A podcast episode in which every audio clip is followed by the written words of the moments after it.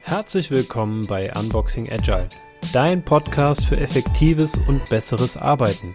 Du bist hier genau richtig, wenn du mehr über Themen rund um Agilität, Scrum und Co erfahren möchtest. Heute stellen wir euch das Scrum Planning vor. Wir erklären euch, was macht dieses Event aus und wir verraten euch ein paar Tipps, welche wir gerne früher gekannt hätten, mit denen das Event richtig gut funktioniert. Viel Spaß beim Hören. Hallo David. Hallo Daniel. Schön dich zu hören. Ja, schön dich zu hören und äh, es ist wieder mal Zeit für eine neue Folge, die wir zusammen machen und ähm, ja, wie ihr im Intro schon gehört habt, geht es heute um das Sprint Planning und ich freue mich. Ich freue mich auch sehr. Ein sehr, sehr spannendes Thema auf jeden Fall vor allen Dingen bei mir gerade ein sehr passendes Thema, weil ich äh, tatsächlich im Arbeitskontext in letzter Zeit äh, häufiger im, nach dem Sprintplanning gefragt wurde, nach dem Ablauf. Und ähm, dann passt es ja ganz gut, wenn ich demnächst auch noch auf die Folge verweisen kann. Genau, muss ähm, gar nichts mehr machen. Muss einfach nur sagen, hier, Link draufklicken, gut. Du lachst, ich weiß nicht, wie es dir geht, aber tatsächlich gibt es äh, Themen, wo ich sage, hier habe ich mal eine Folge zugemacht, dann hören sich die Leute das an und dann können wir darüber reden und die fragen dann nochmal nach und man kann ein bisschen tiefer einsteigen. Ähm, das ist eigentlich eine ziemlich äh, smarte, äh, smarter Workflow. Da habe ich noch gar nicht dran gedacht. Jo, also funktioniert bisher ganz gut. N nicht bei allen Themen, aber bei den Themen, wo wir drüber gesprochen haben, äh, ist das ganz nett. Ja, sehr schön, cool. Ja, ähm, ich würde auch sagen, weil die, ich habe in der Vorbereitung, wenn wir schon bei dem Thema Planung sind, äh, gemerkt, äh, dass da doch recht viel auch wieder im Scrum Guide drinsteht und wir wollen es ja machen wie beim, bei den letzten Malen, wenn es immer um den Scrum Guide geht, auch da immer wieder mal drauf referenzieren. Deswegen würde ich sagen, sollten wir direkt ins Thema einsteigen. Bist du bereit? Ja, auf geht's. Also ich würde, ähm, ich, ich lasse mich gerne dann ähm, von dir einfach mal berieseln und würde einfach immer dazwischen gehen, wenn ich denke, ja, das könnten wir jetzt aber noch ein bisschen leichter formulieren. Ja, das finde ich super. Mach das, auf jeden Fall.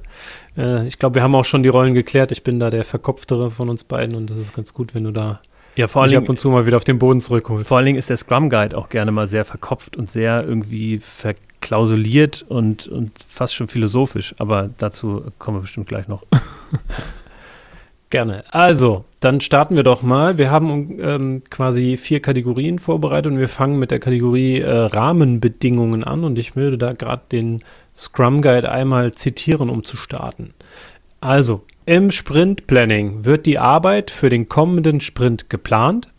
Dieser Plan entsteht durch die gemeinschaftliche Arbeit des gesamten Scrum-Teams. Ich finde, damit ist eigentlich ja alles gesagt. Absolut. Ähm, die Frage, die. Warum lachst du? Ja, weil, wie du es schon gesagt hast, es ist alles so nichts, ähm, aber da kommen ja noch ein paar Details. Ja, aber wobei, also da, da steckt, also das, was du gerade vorgelesen hast aus dem Scrum, Scrum Guide, ist ja eigentlich sehr leicht verständlich. Ne? Ähm, die einzige Frage, die man sich irgendwie stellen könnte, wäre, ähm, was macht der Scrum Master eigentlich im Planning? Was hat er da zu suchen? Aber ich glaube, dazu kommen wir dann später auch noch, ne? Ja, also gerade bei den Rahmenbedingungen können wir auch direkt darauf einsteigen. Mhm. Die Rolle des Scrum Masters ist in dem Meeting, finde ich, ähm, ganz interessant. Äh, er sorgt halt wirklich dafür, naja, dass das Ereignis erstmal stattfindet. Ne? Das ist tatsächlich seine Verantwortung laut Scrum Guide. Und ähm, er bringt auch alle Teilnehmer dazu, wie bei den anderen Events auch, den Hintergrund zu verstehen und dafür zu sorgen, dass sie innerhalb der äh, vorgesehenen Zeit erfolgreich abgeschlossen werden. Genau. Also ja, aus meiner Erfahrung ist es noch so ein Stückchen mehr, eventuell, aber ähm, mhm. man, man, könnte ja auch sagen, das ist ein bisschen Ressourcenverschwendung. Ne? Also dieses Jahr, ähm, ich gucke, dass, dass die Leute irgendwie ähm, auch pünktlich zum Termin kommen und dass das innerhalb der Timebox stattfindet, ist ja eigentlich eine relativ simple Aufgabe jetzt für einen Scrum Master, ne? Ja gut, es geht ja nicht nur darum, dass es innerhalb der Timebox stattfindet, sondern ich glaube, der Fokus ist schon das Thema erfolgreich. Also es geht ja nicht immer darum, nur die Timebox äh, einzuhalten, der Timebox willen, sondern auch zu gucken, okay, ähm, wie sind wir so effizient, dass wir alles, was gesagt werden musste und getan werden musste, in dieser Zeit geschafft haben. Und vielleicht um mal den Zuhörern und Zuhörerinnen zu sagen, wie lange man da für sich Zeit nehmen darf. Also der Scrum Guide sieht eine Timebox von maximal acht Stunden für einen einmonatigen Sprint vor. Und wenn es natürlich wieder ein kürzerer Sprint ist, dann also weniger Zeit. Aber acht Stunden in einem Monat ist halt schon ein auf Tag. jeden Fall Zeit. ja, das ist ein ganzer Tag. Genau. Also ich weiß nicht, wie du die Erfahrungen gemacht hast, aber wenn ich mit Teams tatsächlich so einen achtstündigen Marathon äh, hinter uns hatte oder wegen mir auch nur ein halber Tag, ähm, das danach waren wir fertig. Also das ist ja, super anstrengend. Absolut. Also ähm, ein guter Tipp vielleicht an der Stelle aus der Praxis, weil gerade, ähm, ja, weil es eben eine lange Timebox ist, wo man wirklich viel miteinander spricht und eben plant und den ganzen Sprint vorplant und das schlaucht. Ähm, man kann auch die einzelnen Teile vom, vom Planning kann man auch splitten, sodass man sagt, okay, am Nachmittag machen wir den ersten Teil vom Planning und am nächsten Morgen machen wir den zweiten Tag vom, äh, den zweiten Teil vom Planning, wenn wir dann ein bisschen frischer sind. Mhm. Es, äh, ja. wo du das ansprichst, also auf die zwei verschiedenen Parts gehen wir ja auch gleich nochmal dann im Detail ein. Mhm. Äh, früher war das ja auch explizit sogar noch getrennt. Also früher gab es noch im Scrum Guide, wenn ich das richtig im Kopf habe, äh, Planning 1 und Planning 2. Mhm. Und mittlerweile ist das quasi in Punkt 1 und Punkt 2 tatsächlich ganz simpel aufgegangen, obwohl es dann nochmal so eine Supererklärung gibt, was Punkt 1 und Punkt 2 ist. Genau. Lass doch erstmal ganz kurz nochmal äh, zurückgehen. Was ist denn eigentlich das Ziel vom Planning? Also in meinem Verständnis ist das Ziel vom Planning, ähm, dass allen klar ist, welche Aufgaben im Sprint anstehen ähm, wie sozusagen das Produkt-Increment ähm, danach aussehen soll und was sozusagen das gemeinschaftliche Ziel ist. Das ist so in meinem Verständnis. Okay, also die, die Planung praktisch des kommenden Arbeitszyklus, also des Sprints, sagen wir mal, sagen wir mal, also äh, weil das ja so eine Good Practice ist, äh, so dieser Zwei-Wochen-Sprint hat sich ja bei vielen, vielen Teams irgendwie einge, pendelt, mhm. ähm, dass man sagt, okay, am Anfang dieser zwei Wochen setzen wir uns hin und planen eben, was wir am Ende des Sprintes erreicht haben möchten. Ja. Genau, und das ist dann das, dieses Inkrement, von dem du sprachst. Also das Inkrement, ich weiß gar nicht, ob wir das mal ähm, in der Tiefe besprochen haben, ist ja praktisch das Sprintergebnis, äh, was aber einen ja, Wert für den Nutzer in sich trägt. Genau, aufbauen zusammen mit den Sachen, die vorher schon gebaut wurden. Ja. Genau. Ähm, okay, genau. Also so, so sehe ich es auch. Ich, ich kürze es immer ähm, in meinen Workshops so ab, dass im Planning zwei Fragen besprochen werden. Einmal, was ist das Ziel und wie schaffen wir es, zu diesem Ziel zu kommen? Also diese zwei Punkte und danach wird ja praktisch auch dieses Planning in Punkt 1 oder Punkt 2 aufgeteilt. Ja, das sehe ich absolut genauso. Ähm, ich hatte gerade noch was im Kopf, jetzt habe ich es mir wieder entfleucht, aber wenn es wichtig ist, kommt es ja wieder. Aber dann lass uns doch mal tatsächlich in diesen ersten Punkt ähm, einsteigen. Und zwar ist das Punkt 1, was kann in diesem Sprint fertiggestellt werden? Auch da nochmal ein kurzes Zitat aus dem Scrum Guide. Das Entwicklungsteam erstellt eine Prognose über die Funktionalität, die im Sprint entwickelt werden soll. Da stehst du drauf, mit den vielen Wörtern, die sehr äh, tief und speziell sind. Ja, ich finde vor allen Dingen das Wort Prognose ähm, ist ganz spannend. Ich weiß nicht, wie es dir da mhm. geht, weil da steht nicht, äh, es wird ein klarer Plan erstellt oder es ist äh, eindeutig, sondern es, es gibt quasi, ich glaube im Englischen äh, steht da das Wort Forecast, genau, also ja. so, ne, so, eine Prognose, wo soll es denn hingehen? Und wie so ein, sag ich mal, äh, Wetterforecast, also eine Wetterprognose, stimmt das halt nicht unbedingt immer. Und es so. wurde ähm, tatsächlich äh, in einem äh, Scrum Guide Review oder, oder bei einer Überarbeitung des Scrum Guide wurde genau dieses Wort geändert. Nämlich von Commitment ja. zu Forecast. Also früher hieß es nicht Prognose, sondern ich weiß nicht, wie, wie das deutsche Wort dann damals hieß für Commitment. Ähm, aber das haben sie praktisch geändert, damit äh, eben dieser Druck nicht da ist, der auf dem Development-Team lasten könnte, wenn man irgendwie zwei Tage vor Sprintende sagt, oh, wir können unser Commitment nicht halten, dann lass uns jetzt schnell, schnell machen. Also das war, glaube ich, der Grund aus Qualitätssicht, ähm, da eben aus dem Wort Commitment Forecast zu machen. Ja, ich finde das auch eine sehr sinnvolle Vorangehensweise. Ähm, vor allen Dingen ähm, auch so als Zielverständnis für dieses Meeting. Ne? Also, dass man darüber eine, eine Idee abgeben kann, ähm, was man sich vorstellt, was man schafft. Und das halt auch so, ähm, ja, schon eine gewisse Verbindlichkeit hat, aber auch halt Spielraum lässt, dem äh, nicht, sage ich mal, jetzt so auf Nummer sicher zu gehen.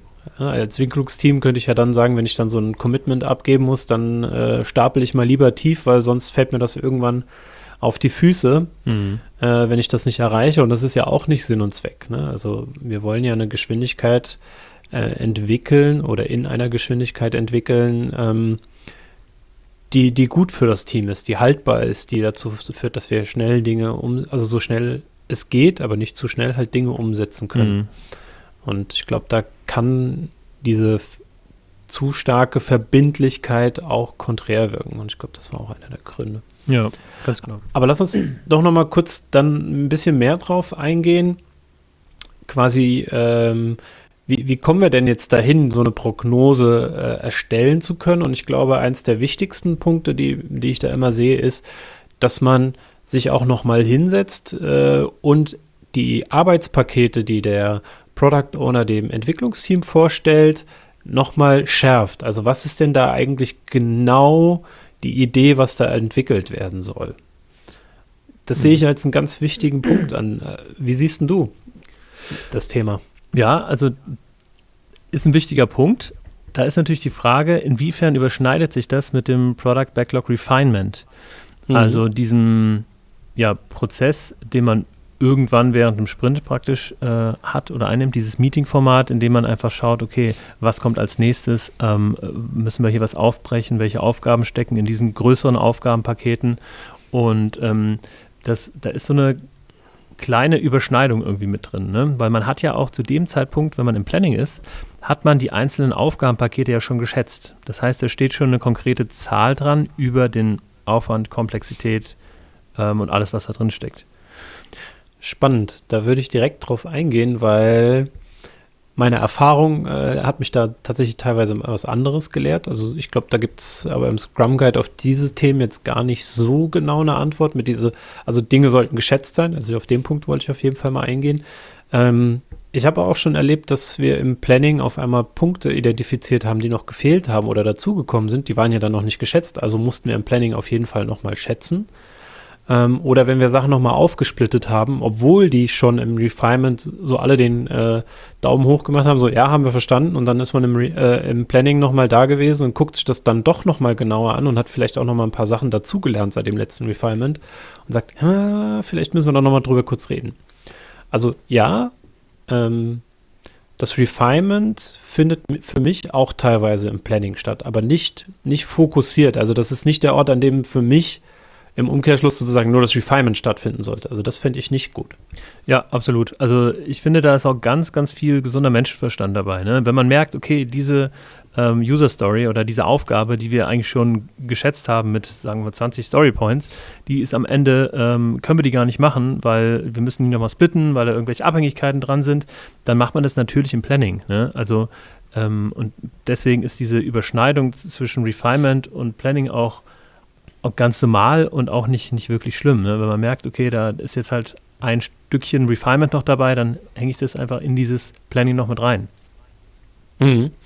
Was ähm, ganz wichtig ist auch, glaube ich, um sich äh, auch, also was man sich da bewusst machen darf, ist, was ist denn die Ausgangsbasis eigentlich dafür zu sagen, ob etwas reinpasst oder nicht? Und ähm, da werden eigentlich drei Größenordnungen, glaube ich, genannt. Und zwar einmal das Product Backlog an sich anzugucken. Was ist denn da eigentlich gerade so ähm, ausreichend gut bekannt, ne? also mhm. im Detailgrad? Und ähm, was ist eigentlich, das Planning ist ja quasi der Start des Sprintes und meistens, wenn es nicht gerade der erste Sprint ist, gibt es ja äh, ein Review, der zurückliegt. Das heißt, wir haben ein Product Increment gebaut und das heißt, da kann ich ja auch nochmal Ableitungen von machen. Und dann gucke ich als dritte Größe halt auf jeden Fall nochmal drauf, wie sind die Leute eigentlich verfügbar? Weil, ich mhm. meine, das kennst du bestimmt auch. Urlaube hat mal jeder oder ähm, irgendwelche anderen Verantwortungen, irgendwelche Weiterbildungen. Ich habe es, glaube ich, selten erlebt, dass in einem Sprint ähm, immer alle da und voll verfügbar waren. Also das war eher die Ausnahme als die Regel. Genau, und deswegen gehört halt zum Planning nicht nur die Aufgaben zu planen, sondern eben auch das mit einzuplanen, was man gerade im zurückliegenden Review einfach von den Stakeholdern als Feedback bekommen hat und eben auch die Ressourcen einzuplanen. Ähm, also es geht nicht nur darum zu sagen, okay, welche Aufgaben machen wir jetzt in den nächsten zwei Wochen, sondern eben noch viel, viel mehr. Auf jeden Fall. Und ich finde, so der, der wichtigste Knackpunkt, wenn es jetzt noch um diesen Punkt äh, geht, was kann in diesem Sprint fertiggestellt werden, ist, wer entscheidet denn eigentlich, was im Sprint umgesetzt wird und was nicht? Ja, sehr gut. ich habe immer, ähm, äh, ich spiele immer ganz gerne so ein Rollenspiel, nenne ich das. Also einfach so eine, äh, ein Zuordnenspiel, wo man praktisch verschiedene Kärtchen hat und das in den Rollen zuordnet. Und da gibt es mhm. einmal die Karte, entscheidet, äh, was im Sprint umgesetzt wird. Und es gibt einmal die Karte, entscheidet, wie viel im Sprint umgesetzt wird. Und mhm. ähm, das wird tatsächlich geteilt. Also der Product Owner ist der oder die Instanz, die entscheidet, was umgesetzt wird. Und äh, im Zusammenspiel mit den Entwicklern, die praktisch das wie viel vorgeben. Ja. Genau. Und genau, natürlich also ist das wie viel irgendwie in einem was enthalten, aber ähm, also natürlich entscheidet der Product Owner nicht, was im Sinne von der Menge, sondern einfach was im Sinne der Priorität. Ja, auch, auch im Sinne der Fachlichkeit. Also wenn es jetzt nicht um die technische Fachlichkeit geht, ne, sondern so um die, die Nutzung des Produktes, was es dafür braucht. Mhm. Ich finde, da macht der äh, Scrum Guide, ist da mal sehr eindeutig. Da würde ich auch mal ein ganz kurzes Zitat noch nehmen. Ähm, es kann nur selbst beurteilen, ähm, was im kommenden Sprint machbar ist. Also das bezieht sich aufs Entwicklungsteam. Das sind die einzigen, ne? Diejenigen, die die Arbeit verrichten, wissen immer, was geht. Also ich glaube, da ist so ein großer oder vielleicht sogar einer der größten Unterschiede, wenn ich mal genauer drüber nachdenke, im, im Vergleich zum klassischen ähm, Projektmanagement wo ja meistens ja, der genau. Projektleiter die äh, Sachen schneidet und sagt, wann was wie geht. Hier entscheidet halt ganz explizit das Team. Und ich hatte die Momente, wo das Team gesagt hat, nö, das geht nicht. Können ja, wir nicht machen. Eben, und das ist ja auch logisch. Ne? Also in, ja. in welcher Welt äh, lebt man denn, wenn man glaubt, eine, eine Person kann entscheiden, was und wie lange äh, das dauert? Ich meine, das ist doch nur konsequent oder nur irgendwie, ja, vom Menschen, vom gesunden Menschenverstand her gedacht, dass man sagt, okay, ich kann als Projektleiter nicht wissen, wie viel Zeit ihr für was braucht, exakt. Das müsst ihr schon alleine entscheiden. Vor allen Dingen ist das super gemein. Also ich setze es nicht um und ja. sage wie jemanden, wie schnell du dafür brauchen musst. So. Ja, also absolut. Das, das, das, funktioniert ja nicht. Wie, du hast länger gebraucht. Nee, das geht nicht. Ich habe anders geplant. Also das, das kannst du ja so viel wollen, wie du willst, aber die Realität sieht halt einfach anders aus. Das ähm, funktioniert aber übrigens erstaunlich gut in, in so Agenturen. Dann wird dann einfach äh, länger gearbeitet, im Zweifel. Ja, yeah, genau. Es funktioniert äh, auf dem Papier ja. erstaunlich gut. Ja. Die Realität ist halt echt, ja. also ich kenne Agenturarbeit auch ein bisschen, das, das ist nicht immer schön. Ja. Was das anbelangt. Ja, cool. Aber dann ähm, nochmal zusammenfassend, also äh, in dem ersten Teil und das kann man wirklich so als vorangehenden Teil auch beschreiben, geht es erstmal darüber, äh, darum, dass man als komplettes Scrum-Team versteht, was gemacht werden soll, sich überlegt, ähm, was davon ist überhaupt machbar, ist das alles klar und dann sozusagen eine erste Idee davon entwickelt, was halt quasi im Sprint umgesetzt werden kann. Eine erste Idee? Ja, eine erste Idee, weil äh, im Punkt 2 geht es ja schon genau darum, diese Idee klarer zu machen. Also äh, Punkt 2 ist es tatsächlich, wie wird die ausgewählte Arbeit erledigt? Also das, was du gerade eben ja auch schon mhm. mit deinen Fragekärtchen ähm, äh, angedeutet hast, da geht es ja darum, dann nochmal klar zu machen, von diesen Sachen, auf die man sich committed hat oder noch nicht komplett, also nicht, ist, committen war jetzt falsch, die Prognose abgegeben genau. hat, ähm, wie, wie wird die erledigen? Da würde ich auch nochmal ein Zitat nehmen. Ähm, am Ende des Sprint-Plannings sollte das Entwicklungsteam in der Lage sein, Product Owner und Scrum Master zu schildern, wie es als selbstorganisiertes Team an der Erreichung des Sprintziels und Erstellung des gewünschten Product Increments arbeiten möchte. Ja, finde ich, find ich gut. Finde ich auch gut. Vor allen Dingen, was mir in der Recherche wieder aufgefallen ist, dass mit dem Scrum Master, dass man dem das auch erklären soll, können sollte, das hatte ich gar nicht mehr so auf dem Schirm. Deswegen, ich freue mich immer, wenn wir die Folgen machen. Dann lese ich zumindest den Scrum Guide mal zum 20. Mal und entdecke immer noch was, was ich so nicht mehr, äh, noch nicht mir quasi verinnerlicht mhm. habe. Ähm, aber ja, tatsächlich äh, ist das quasi der, das Ziel, dass das Entwicklungsteam in der Lage ist, ich versuche es mal mit eigenen Worten zu wiederholen, ähm, zu sagen, wie es die Arbeit zu erledigen will. Wie hast du das in der Praxis bisher so erlebt? Also haben das äh, Entwicklungsteam schon mal dem Product Owner und dem Scrum Master dann erklärt, wie, wie ähm, es das erreichen will? Also das tatsächlich noch nicht.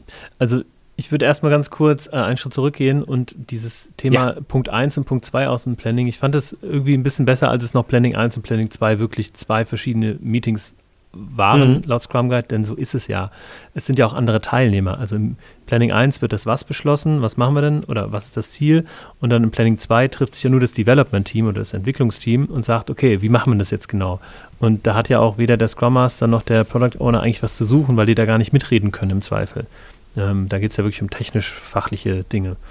Ähm, naja, auf jeden Fall. Ähm, und, und genauso habe ich es auch ähm, erlebt oder genauso mache ich das auch ähm, als Scrum Master, dass man sagt, okay, alles klar, sind wir fertig soweit. Wir haben ein Commitment darauf, was wir ähm, als Ziel prognostizieren.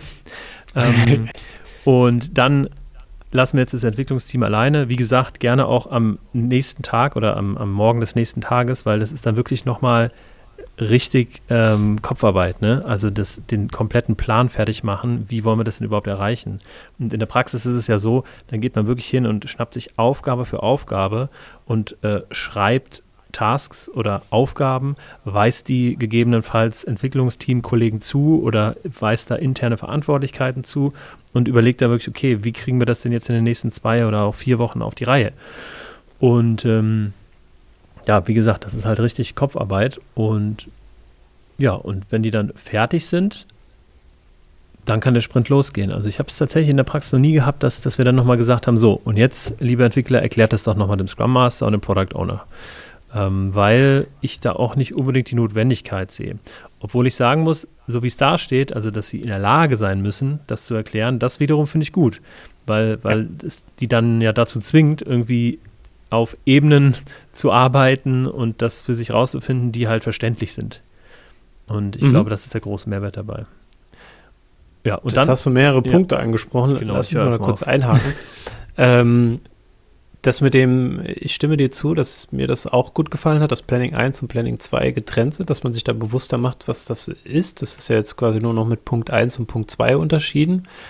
Aber da würde ich dir ein bisschen, ja, widersprechen, nicht direkt, aber noch eine andere Perspektive mitgeben. Ich finde es ganz gut, dass in der jetzigen Form des Scrum Guides nicht drinsteht, dass der Product Owner nicht Teil des, des zweiten Plannings ist, wenn man es so nennen will. Weil ich auch schon beobachtet habe, dass die dann abhanden gehen. Und zwar, ne, ah, muss ich ja nicht da sein, dann bin ich weg. Aber eigentlich soll er ja immer für Rückfragen zur Verfügung stehen. Ich glaube, genau. so hieß das früher. Ähm, heißt es, glaube ich, immer steht, noch ich, ich bin mich, mir nicht sicher, aber kann sein. Dennoch finde ich es ganz gut, wenn er da ist. Ne? Also, das ist ja noch besser. Ich habe auch häufig erlebt, was gut funktioniert hat. Der Product Owner hat sich dann einfach in eine Ecke gesetzt, sage ich mal, und hat dann halt irgendwas am Rechner noch gearbeitet, war aber immer für Fragen da und die kamen dann doch häufiger als gedacht. Ähm, damit habe ich sehr gute Erfahrungen gemacht.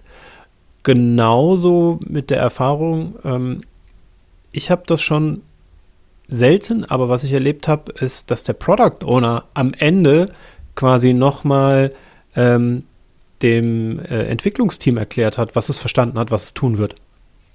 Und das war super spannend, weil da sind manchmal Missverständnisse auch nochmal aufgetaucht ähm, durch die Erklärung oder, oder als schlechte Erklärung, ähm, die dann aufgelöst wurden. Also vielleicht so mal als kleiner Hack, kann man mal gerne mal ausprobieren. Ähm, ist sehr spannend, was dann passiert, wenn nämlich der Product Owner versucht, das zu erklären, was er verstanden hat. Mhm. Ja, auf, auf jeden Fall, macht Sinn. Ähm, ich denke auch, also, dass, dass der Product Owner immer in Rufweite irgendwie sein sollte, das ist klar und das sollte auch auf jeden Fall so sein, denn im Planning 2 oder im zweiten Punkt des Plannings ähm, kommen auch immer wieder oder können immer wieder Rückfragen kommen, die dann gegebenenfalls auch den ganzen Sprint und das Planning 1 obsolet machen, sodass man auch nochmal ins Planning 1 zurücksteigt ähm, und sagt, okay, wir haben jetzt hier noch ein paar Kapazitäten frei oder wir haben zu viel geplant, weil das weil es doch mehr Arbeit ist. Ähm, also von daher muss der Product Owner auf jeden Fall in Griffweite sein. Äh, und es macht natürlich auch Sinn, wenn der Product Owner irgendwie was zu tun hat und ihn stört das nicht, dass er im gleichen Raum bleibt und da einfach sein, sein Zeug erledigt. Ich glaube, was da auch ganz gut ist, ist ähm, diesen Begriff nochmal des Task Breakdowns. Ich glaube, der taucht, ich weiß nicht, ob der im Scrum Guide im Englischen noch so auftaucht, aber sozusagen die Aufgaben so runterzubrechen, dass, dass genau diese Aufgabenpakete, ähm, du hast vorhin gesagt, glaube ich, dass, dass man die quasi eindeutig den Teammitgliedern zuordnen kann. Zumindest hatte ich es so verstanden.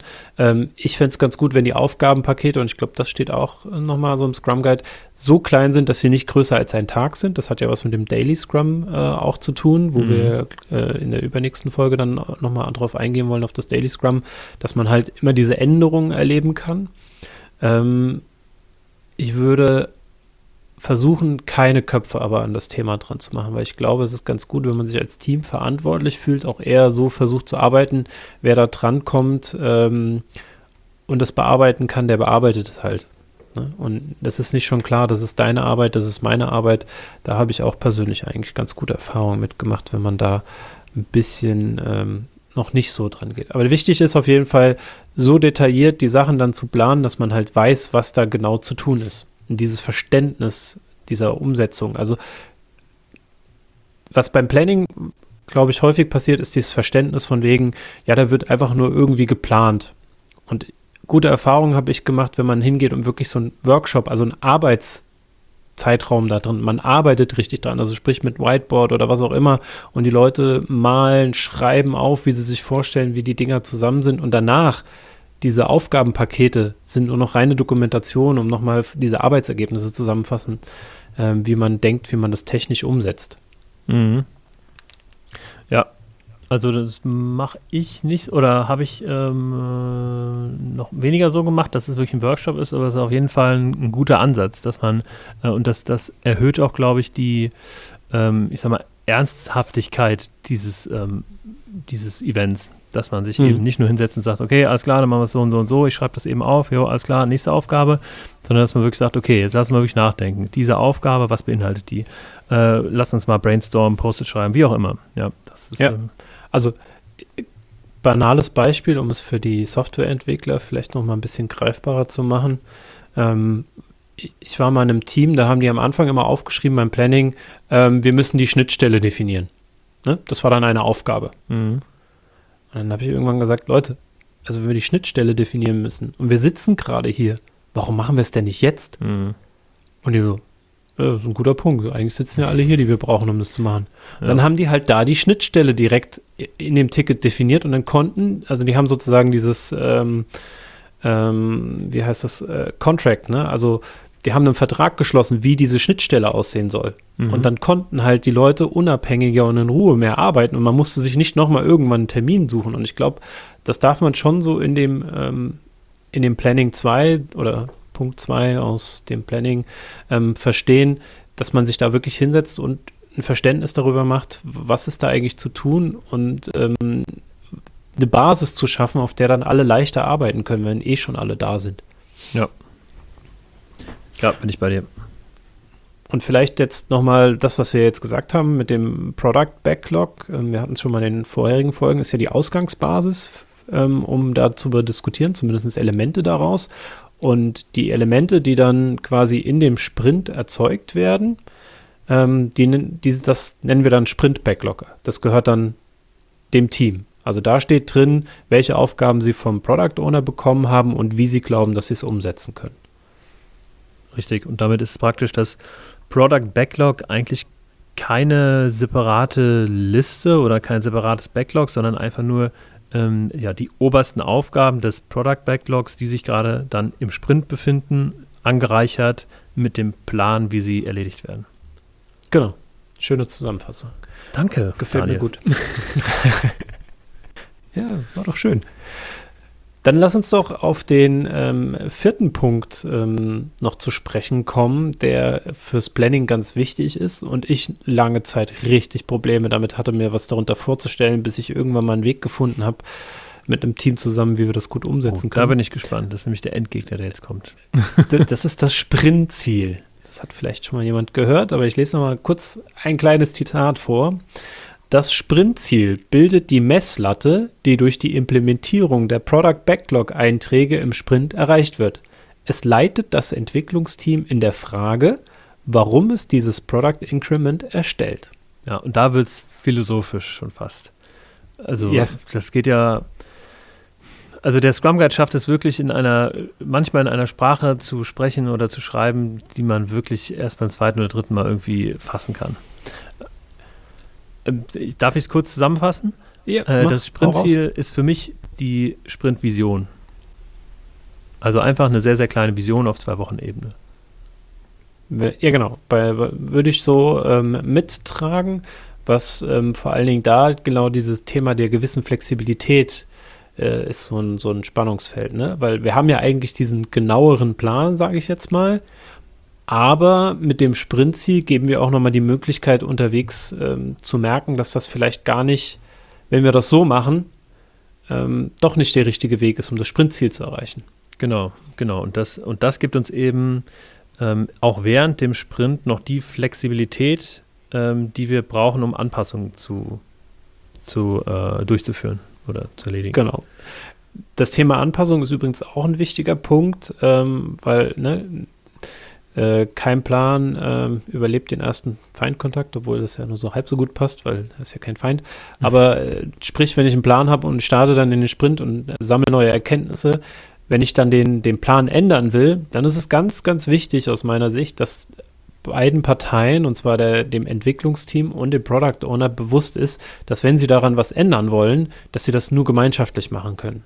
Also, dass sie halt in den Dialog gehen und nicht irgendwie, habe ich tatsächlich auch schon erlebt, war dann nicht so schön, wo das Entwicklungsteam einfach mitten im Sprint beschlossen hat, nee, das machen wir nicht.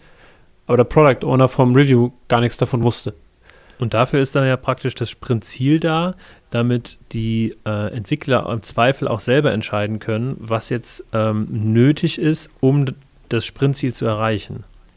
Genau, und dann diesen Dialog auch zu starten, vielleicht zu sagen, hey, das schaffen wir nicht, aber wir können vielleicht das so machen, dann hast du schon mal einen Teil davon, der, der auch schon mal gut für das Sprintziel ist. Mhm. Und äh, diese Dialoge mag ich dann wiederum sehr gerne. Und das zahlt quasi auch auf das Thema ein, dass das Sprintziel so ein verbindendes Element sein soll. Also es soll irgendwie so ein Paket schnüren. Ja? Und das kann man dann, jetzt sage ich mal, leicht philosophischer auf mehreren Ebenen dann auch verstehen. Ne? Ja. Das ver verbindet dann ja quasi das Entwicklungsteam mit dem Product Owner und dem Product Increment. Wie würdest du denn jetzt so ein Sprintziel ähm, formulieren? Weil, äh, wie gesagt, meine ersten Sprintziele, die ich, ich will mich wahrscheinlich gar nicht mehr drin erinnern, deswegen fallen mir die nicht mehr ein, aber die waren grottenschlecht, die wir da äh, erarbeitet haben. Ja, also ich bin tatsächlich sehr, sehr gespannt, weil das ist eine Herausforderung, ähm, wo ich jetzt noch keine perfekte Lösung gefunden habe. Also gerade bei Teams, die jetzt äh, kein Produkt neu entwickeln, sondern die einfach nur ein bestehendes Produkt weiterentwickeln, also Maintenance und Weiterentwicklung, ähm, ist es unheimlich schwer, ein Sprintziel zu formulieren. Und ähm, das überlasse ich dann auch gerne irgendwie dem Product Owner, der sich da in, im Vorfeld Gedanken macht. Wichtig dahinter ist praktisch so dieses Mindset des Inkrementellen, also dass man sagt, okay, das Sprintziel soll wirklich ein Inkrement sein, was der Kunde dann auch wirklich nutzen kann. Und ja. ähm, ein schlechtes Sprintziel, dafür gebe ich dir ein Beispiel, alle beschlossenen Aufgaben sind geschafft. Das ist ja, ein Standard, aber äh, relativ ungünstiges Sprintziel, aber es ist tatsächlich unheimlich schwer, ein gutes Sprintziel zu finden. Jetzt übergebe ich ähm. das Mikrofon an dich. Also dieses, deswegen muss ich auch so lachen, dieses schlechte Sprintziel, das habe ich schon ziemlich oft gehört. Ja. Ähm,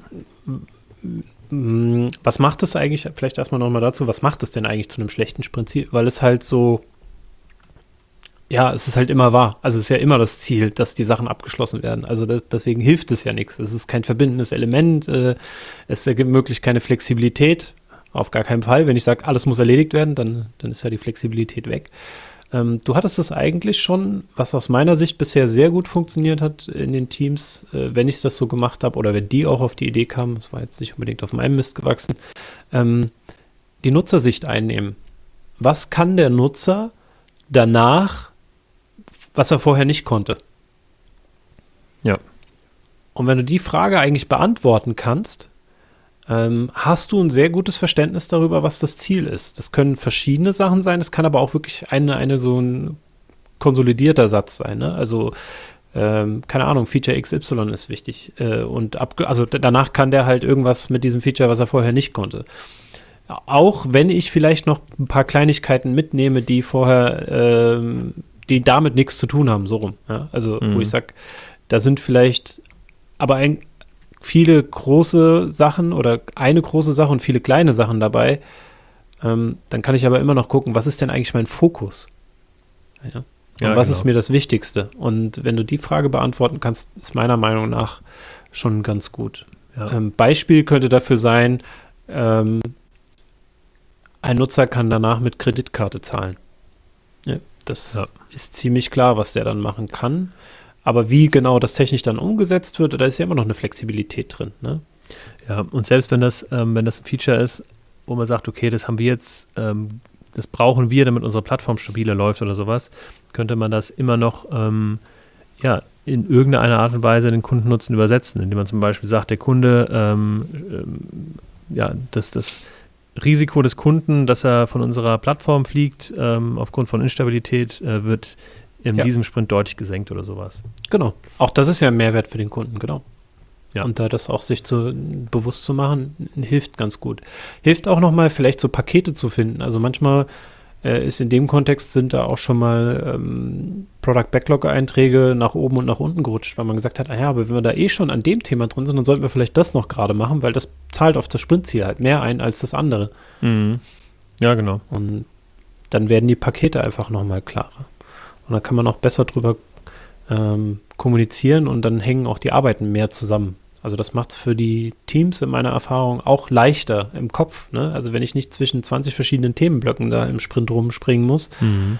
ähm, sondern eher mich so ein übergeordnetes Thema habe, wo ich weiß, okay, darum geht es gerade, ähm, hilft das diesem Fokus. Und Fokus ist ja eins der Scrum-Werte tatsächlich auch zu schärfen. Ganz genau. Ja, cool. Aber dann haben wir eigentlich doch jetzt schon mal einen Überblick darüber gegeben, was so die Rahmenbedingungen sind. Ähm, die Frage, die beantwortet werden muss, ähm, was kann in diesem Sprint fertiggestellt werden? Ähm, die zweite Frage, wie wird diese ausgewählte Arbeit erledigt? Und was sozusagen ein Sprintziel ähm, sein kann oder wie, äh, wofür es da ist. Und ich würde uns gerade noch mal ein paar Minuten geben. Ich habe ja noch so ein, zwei Fragen vorbereitet. Ähm, und würde da, du hast schon ein paar Best Practices oder Good Practices erwähnt. Mich würde mal interessieren, du warst ja dann wahrscheinlich meistens als Scrum Master in dem Planning dabei. Genau. Wo achtest du drauf, wo, dass du sagst, dann wird es ein gutes Planning? Also ich glaube, oder, oder für mich ist das Wichtigste, dass am Anfang ähm, irgendwie allen klar ist, was in diesem Planning passiert. Und da gehört es irgendwie damit dazu, dass man dem Product Owner vorher sagt, hey, hast du alles vorbereitet? Kann man dir irgendwie noch helfen? Ähm, brauchst du noch Unterstützung? So dass, dass der Product Owner, und das ist, glaube ich, das Wichtigste, reinkommt in das Planning mit einer Idee von dem, was er erreichen möchte. So, und dann äh, meine Aufgabe als Scrum Master ist dann praktisch ähm, zu schauen, okay, wie ist denn die Velocity, jetzt kommt wieder ein neuer Begriff, wie ist denn äh, die Velocity des Teams, also wie viel Story Points. Geschwindigkeit. Ja, wie, ja, ich finde Geschwindigkeit immer so ein bisschen, ja, schwierig. Also dann, dann nenn es Umsetzungsgeschwindigkeit. ist genauso.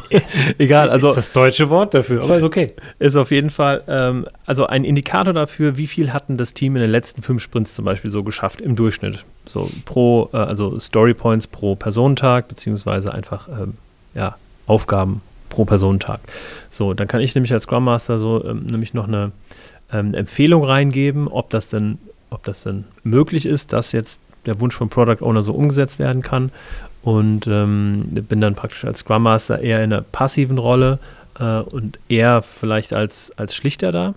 Falls es denn mal irgendwann äh, zu, einer äh, zu einer Diskussion oder Verhandlung darüber kommen, äh, kommen sollte, was denn jetzt wirklich reinkommt, was nicht, falls entweder der Product Owner so ein bisschen die Rolle des Teams einnimmt oder ein Entwickler die Rolle des Product Owners, ähm, ich glaube, da ist es wichtig, als Scrum Master irgendwie da, da zu achten ähm, und das einfach zu begleiten.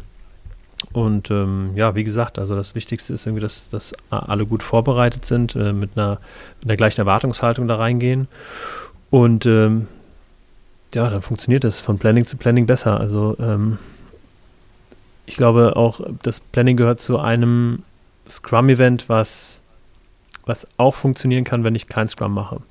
Ähm, natürlich mit dem Konzept des, der Sprints in irgendeiner Art und Weise, aber dass man sich einfach an einem Tag hinsetzt und sagt, okay, wir lassen wir jetzt den kurzfristigen Horizont planen, den Arbeitszyklus. Die nächste Woche, die nächsten zwei Wochen, die nächsten vier Wochen. Und ähm, ja, jetzt komme ich vom einen zum nächsten. Äh, war alles gesagt, was ich sagen wollte. ich fand, das waren sehr wertvolle Punkte. Ich würde aus meiner Erfahrung noch ergänzen, was ich mache, noch, damit es im Planning ähm, gut wird, ist in dem Moment, wo ich das Gefühl habe, dass die Menschen aneinander vorbeireden, nochmal extra nachfragen. Ähm, mhm. Ähm, weil ich auch gemerkt habe, dass das ganz wichtig ist. Also manchmal nicken alle, aber mein Bauch sagt dann irgendwie, nee, ich glaube, die haben gerade aneinander vorbeigesprochen. Ähm, und das ist, glaube ich, auch ein ganz wichtiger Punkt, dass man darauf achtet, dass mhm. die Leute wirklich ein gemeinsames Verständnis entwickeln. Und ähm, ich glaube wirklich, die, die, die zwei Kniffe, die ich in den letzten Jahren dann halt auch gelernt habe, ist tatsächlich mal den Spieß umzudrehen, den Product Owner erklären zu lassen, was äh, er verstanden hat.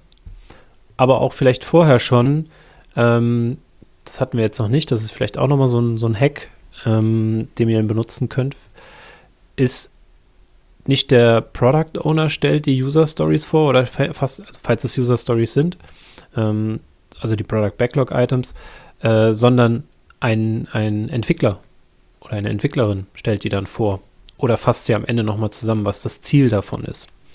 Und mhm. wenn man tatsächlich mal die Rollen dreht, kommt da echt nochmal was ähm, bei rum. Erstens Verständnis für die andere Rolle, das ist so ein, so ein Nebeneffekt, der echt schön ist.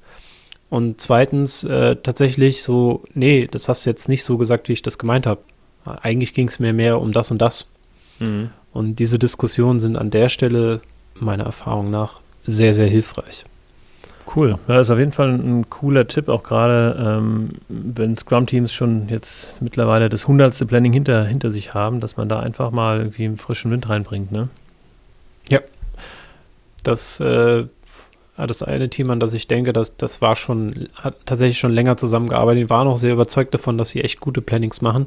Mhm. Ähm, aber wie gesagt, die haben dann halt reingeschrieben, ja, wir müssen dann halt mal äh, auf die Agenda schreiben, dass wir über die Schnittstelle sprechen. Was ja erstmal nicht falsch ist. Ne? Also auch das immer honorieren, was da ist. Mm, und dann halt darauf aufbauen und sagen, hey, guck mal, wir sitzen noch gerade zusammen. Mhm. Vielleicht wollen wir ja jetzt gerade drüber sprechen. Und zu gucken, wie man sich dann halt auch Zeit dann später im Sprint sparen kann. Mhm. Cool. Gut.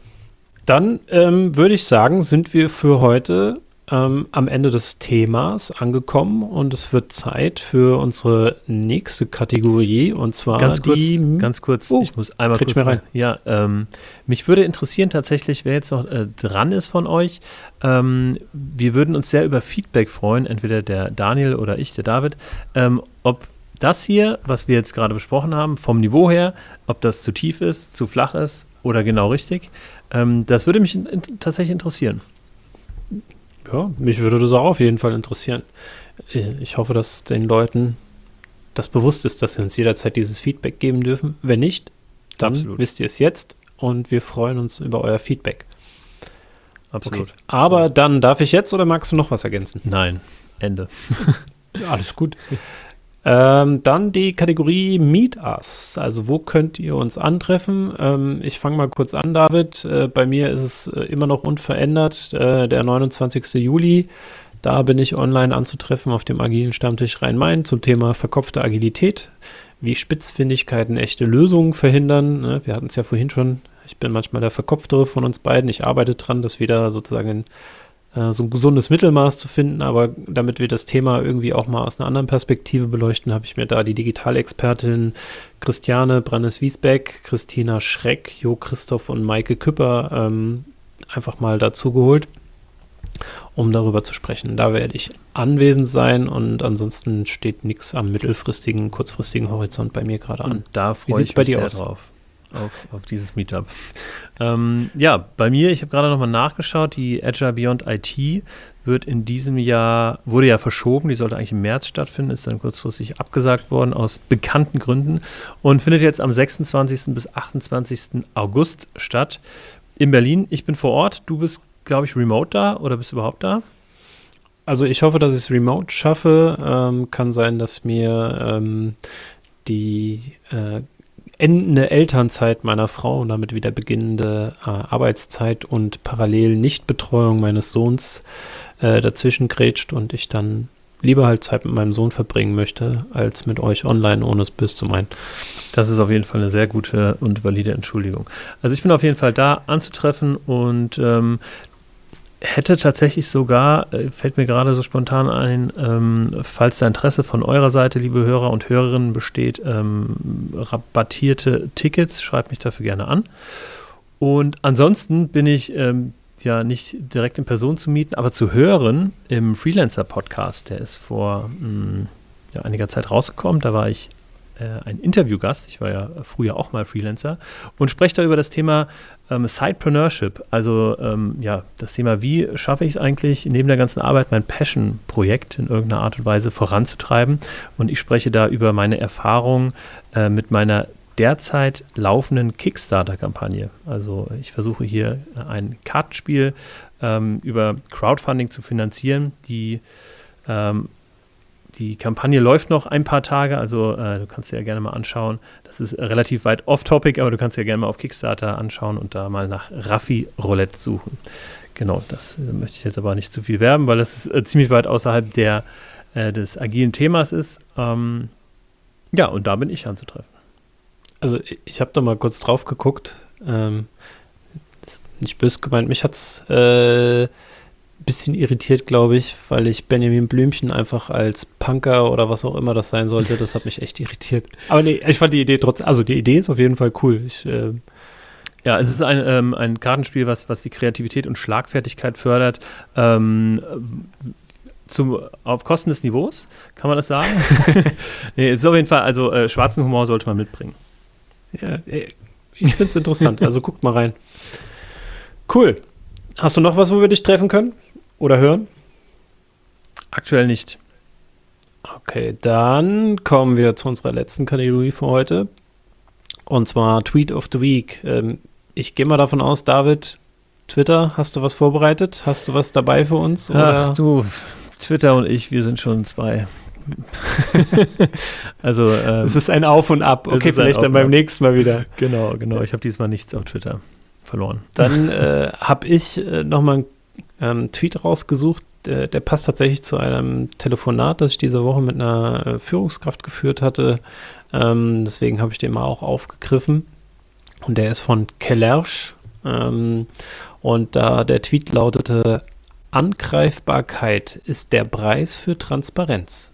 Fehler machen gehört zum Leben dazu, denn wir sind Menschen und keine Maschinen. Ja, also ich fand sehr den sehr schön. Ja. ja. Das mit der Angreifbarkeit cool. ist halt manchmal immer noch oder leider zu häufig ein Problem. Mhm. Cool. Schön, schön. Okay. Dann sind wir für heute durch. David, magst du noch mal unseren Abspann äh, ablaufen lassen. Jawohl, Trommelwirbel. Also, wenn euch diese Folge gefallen hat, dann freuen wir uns, wie gesagt, sehr auf Feedback und ähm, freuen uns darüber, wenn ihr diesen Podcast in irgendeiner Art und Weise oder auf dem Kanal eurer Wahl folgt, liked oder uns, wie gesagt, kontaktiert. Ihr könnt uns auch auf Twitter finden unter dem Handle ähm, Unboxing Agile. Wir sind auch beide sowohl auf Twitter als auch auf LinkedIn. Ähm, da könnt ihr uns finden unter Daniel Reder, mir ähm, gerade digital gegenüber und ich bin David Hilmer. Ansonsten freuen wir uns, wenn ihr beim nächsten Mal wieder dabei seid und sagen ciao, ciao. Bis dann, ciao.